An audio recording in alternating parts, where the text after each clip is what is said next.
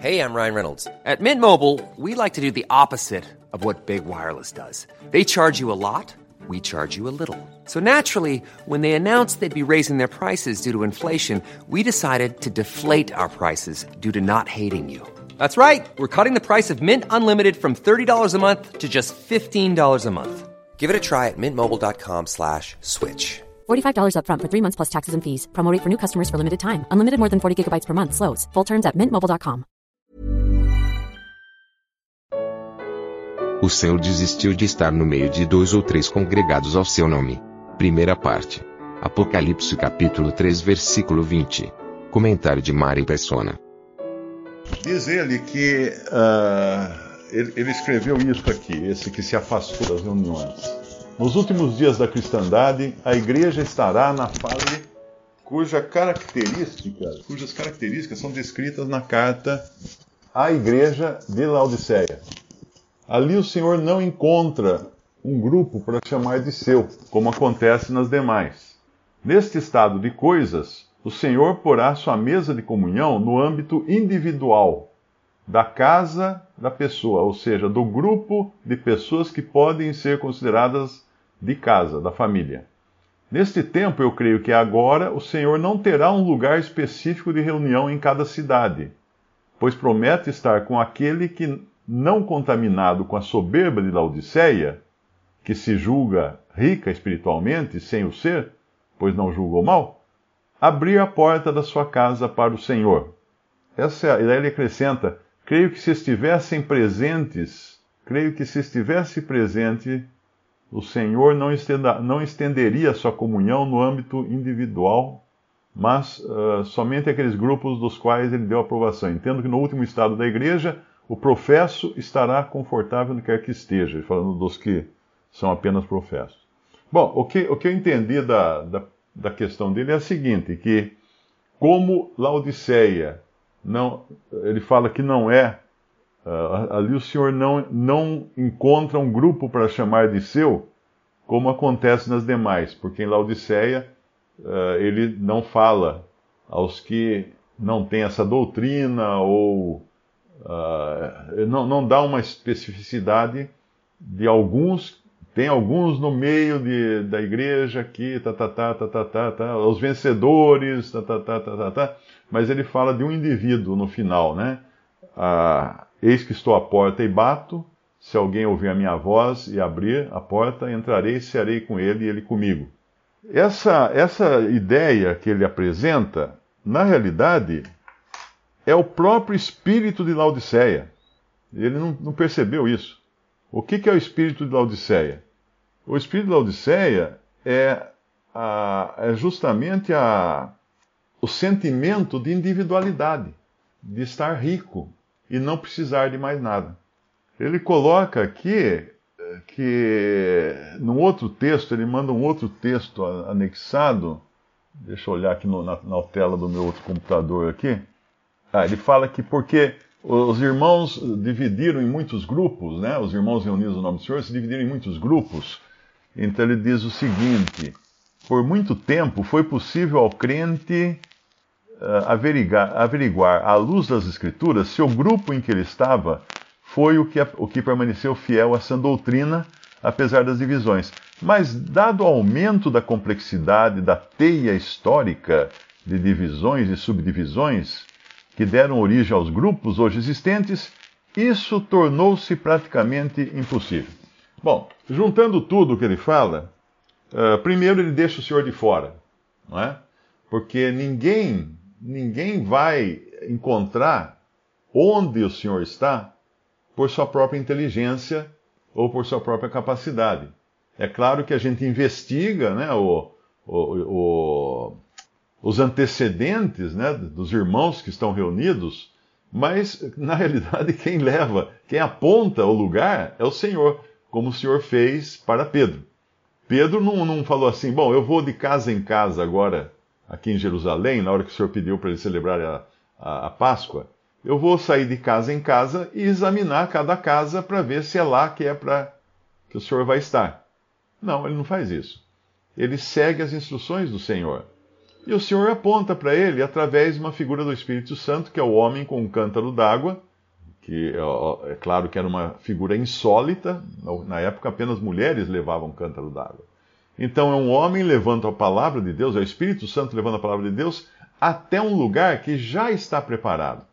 Então não existe esforço humano em se encontrar o lugar onde o Senhor colocou o seu nome.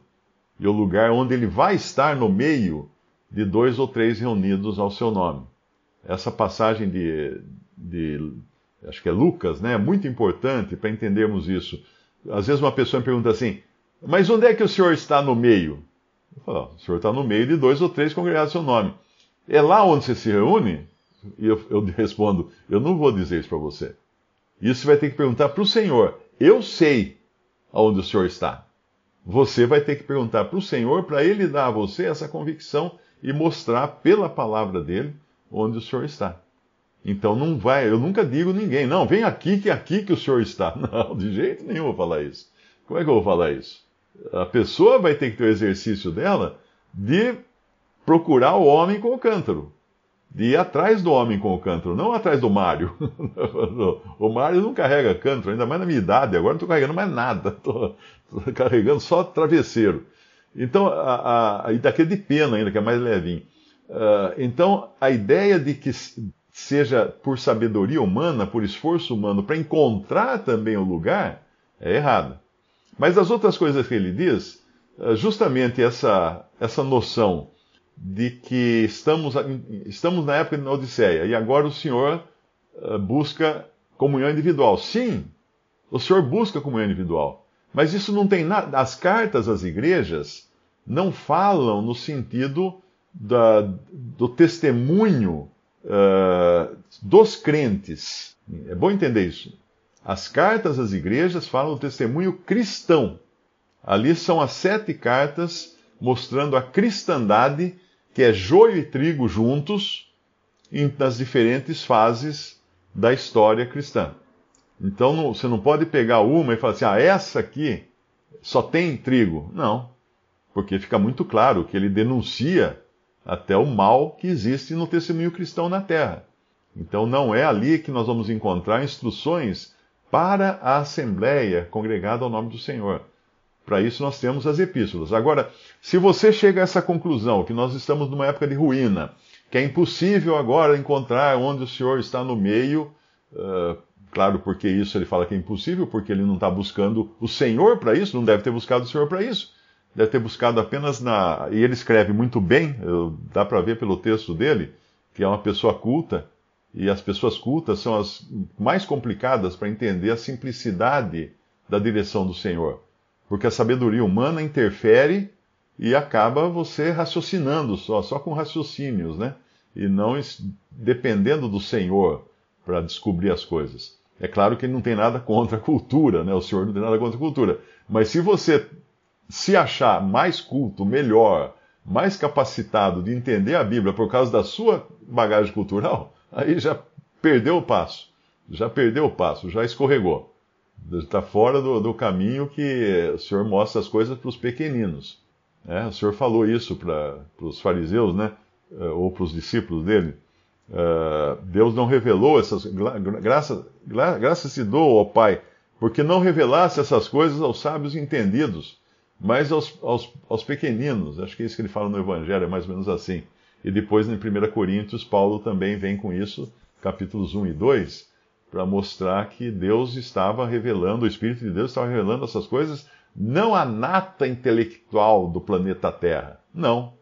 Porque os príncipes desse mundo não entenderam, não, ent não entenderiam.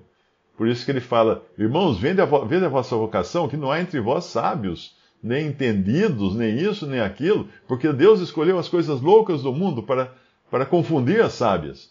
Uh, Deus escolheu as coisas fracas do mundo para confundir as, as fortes para que ninguém se glorie no Senhor. Não pode, não sobra uma peninha de, de glória. É, é, bom lembrar daquela, daquelas passagens que falava de, de, ofertas de pássaros e tinha alguma coisa a ver, eu não lembro exatamente agora, não vou enveredar por aí, mas alguma coisa a ver que as penas elas são a, a beleza exterior do pássaro, né? Então elas não serviam para a oferta. Assim como na árvore, nós temos as folhas, que são a beleza exterior da árvore, mas não serve para o Senhor, porque ele viu também uma, uma árvore que só tinha folhas, não tinha frutos. Então toda a exterioridade do conhecimento bíblico humano, ele não serve para o Senhor, tem que ser uma coisa de conhecimento interior. Agora, voltando então, quando ele fala que. O que, o que ele está resumindo o que ele está falando? Ele está falando assim: eu não preciso de outros irmãos para me congregar com eles. E lá tem um versículo que fala: não deixeis a vossa congregação. É claro que ali não está falando, não, não deixe a congregação cristã do Brasil, ou não deixe a igreja batista, ou não deixe a igreja adventista, não.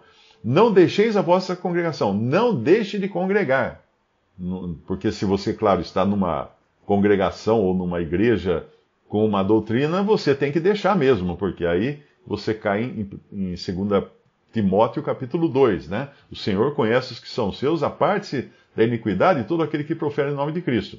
Agora, não deixe de congregar. Essa é uma ordem, essa é uma ordem apostólica. Não deixe de congregar.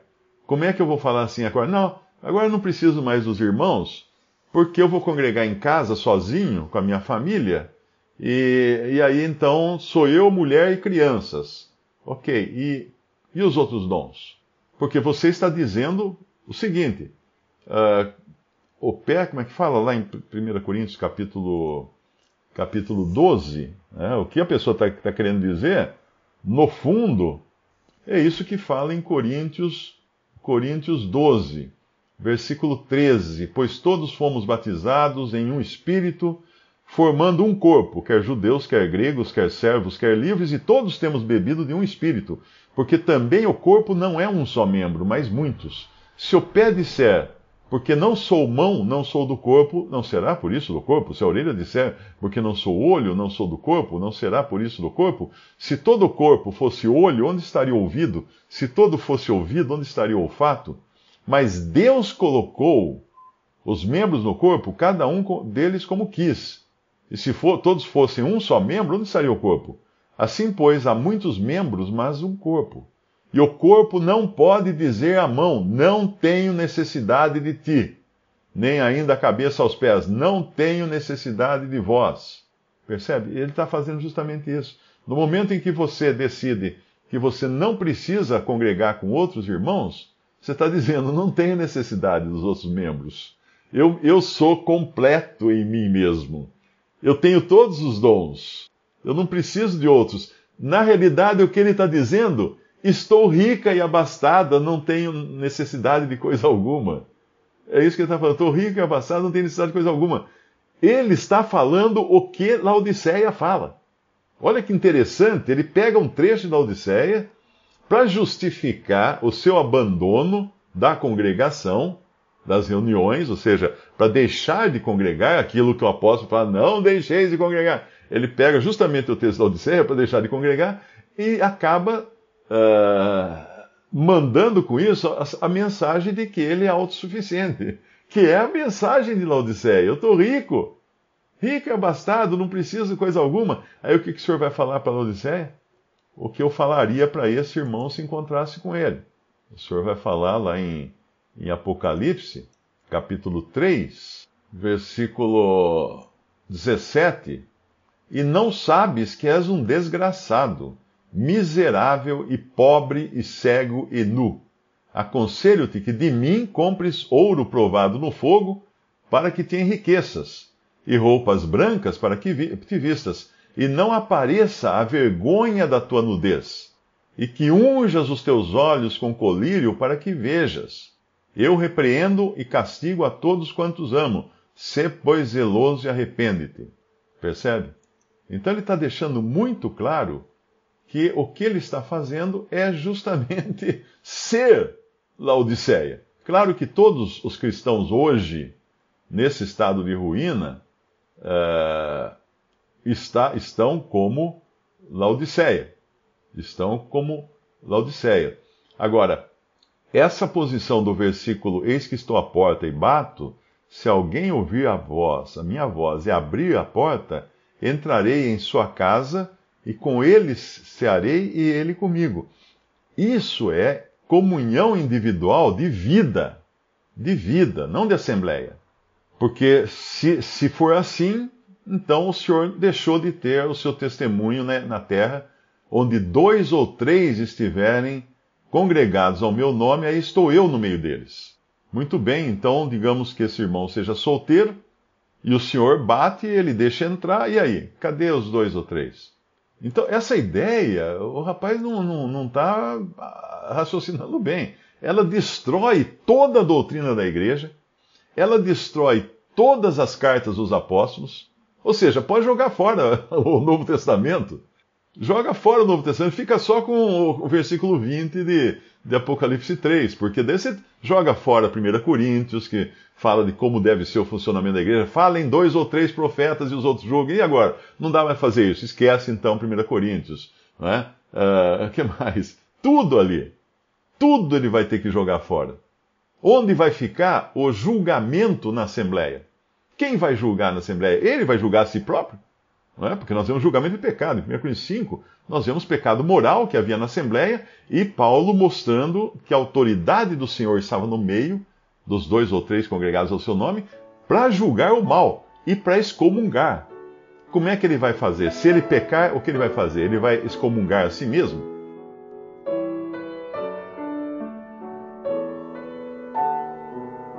Visite respondi.com.br.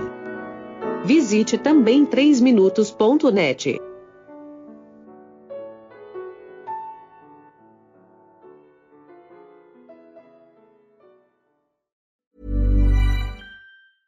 Hey, it's Paige DeSorbo from Giggly Squad. High quality fashion without the price tag. Say hello to Quince. I'm snagging high-end essentials like cozy cashmere sweaters, sleek leather jackets, fine jewelry, and so much more. With Quince being 50 to 80% less than similar brands. And they partner with factories that prioritize safe, ethical, and responsible manufacturing. I love that. Luxury quality within reach. Go to quince.com slash style to get free shipping and 365 day returns on your next order. Quince.com slash style.